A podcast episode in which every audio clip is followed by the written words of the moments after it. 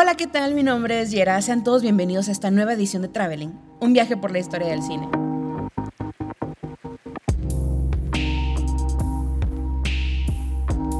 La vez pasada les platicaba sobre los hermanos Lumière, pues ellos lo que hacían básicamente eran películas de no más de un minuto en la que mostraban la vida cotidiana. Gente saliendo de una fábrica, una familia tomando el té, incluso fue su equipo el que grabó la primera película mexicana, la cual era nada más y nada menos que Porfirio Díaz en su caballo por el bosque de Chapultepec, él paseando, triunfando como siempre. O sea que era principalmente documental lo que ellos grababan.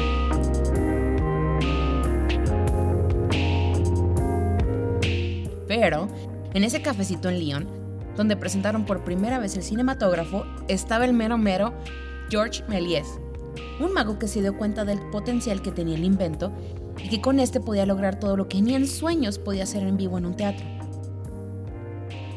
Así que les hizo una oferta a los hermanos que no podían rechazar.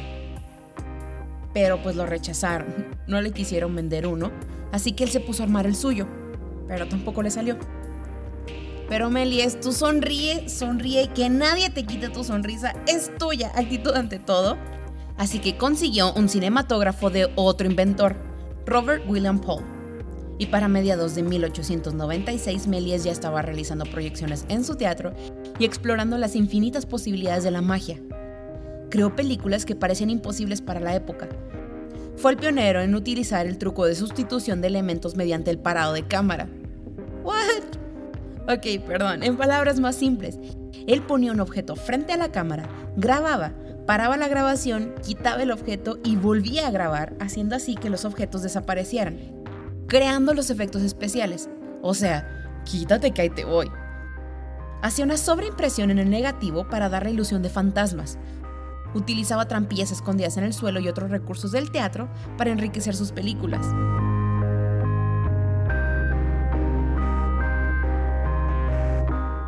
Ya cuando había masterizado todos estos trucos, realizó su obra más famosa, El viaje a la luna, que a la fecha sigue siendo uno de los pilares del cine y la neta, todos cinéfilos hemos visto la imagen de una luna en el cielo con una nave atorada en el ojo.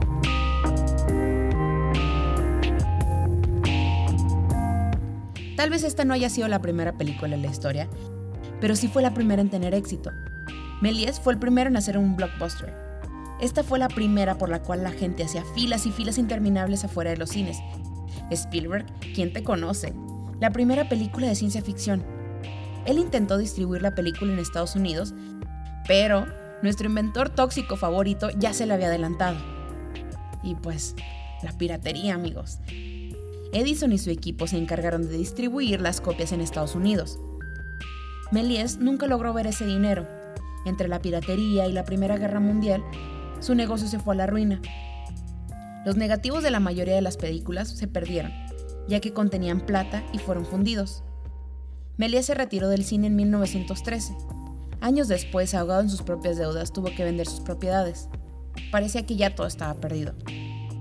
Pero poco antes de que falleciera Méliès, en 1938, Henry Langlois, creador de la Cinemateca Francesa, recuperó y restauró parte de sus películas. Méliès era un mago de corazón y a través del cine encontró la manera de explorar mundos desconocidos y sorprender a sus espectadores con trucos y efectos que nunca nadie antes había hecho.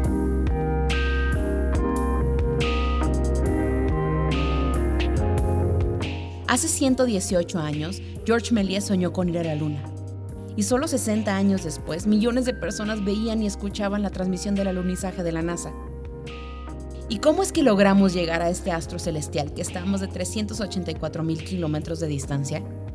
Pues siguiendo nuestros sueños, manteniendo intacta nuestra curiosidad, siendo exploradores, pioneros, como dice Cooper en Interestelar. Sigamos mirando hacia arriba, buscando nuestro lugar entre las estrellas. Sigan soñando, sigan escribiendo, sigan creando. Porque lo que hace 100 años era ciencia ficción, hoy es una realidad. Ustedes nunca saben dónde puedan encontrar inspiración o a quién puedan inspirar.